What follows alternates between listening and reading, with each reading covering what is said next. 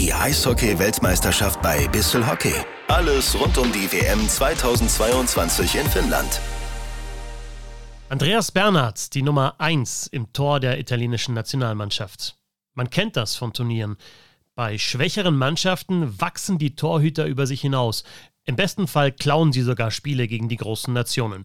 Bernhard hat das in Finnland zwar noch nicht geschafft, aber er spielt eine sehr gute Weltmeisterschaft. 128 Schüsse hat er auf sein Tor bekommen. Mit Abstand die meisten aller Torhüter. Und das in nur drei Spielen. Im Schnitt sind das über 40 Schüsse pro Spiel. Mit seiner Fangquote von 93 Prozent hat er Italien zuletzt in den Spielen gegen Dänemark und Frankreich die Chance gegeben, das Spiel zu gewinnen. Das Problem, Italien schießt selbst zu wenig Tore. Zwei gegen die Schweiz, eines gegen Kanada, auch nur je eines in den Spielen gegen Dänemark und Frankreich.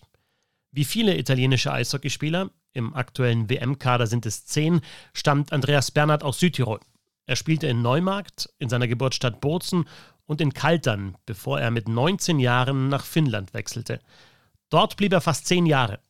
Kurz tauchte Bernhard auch in der deutschen Eishockeyliga auf.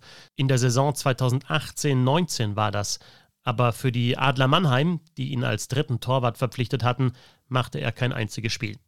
Seitdem ist Bernhard ein Eishockey-Wandervogel. In den vergangenen drei Spielzeiten wechselte er viermal den Club und landete zuletzt wieder beim HC Bozen. Bernhard spielt in Finnland seine neunte Weltmeisterschaft. Mit Italien pendelte er zwischen Top-Division und der Division 1a hin und her. Will Italien in diesem Jahr den Klassenerhalt schaffen, braucht man einen Torwart in absoluter Top-Verfassung. Italiens Player to Watch. Die Nummer 1. Andreas Bernhard. Bissel Hockey. Meinungen, Analysen, Hintergründe und Interviews zum deutschen und internationalen Eishockey.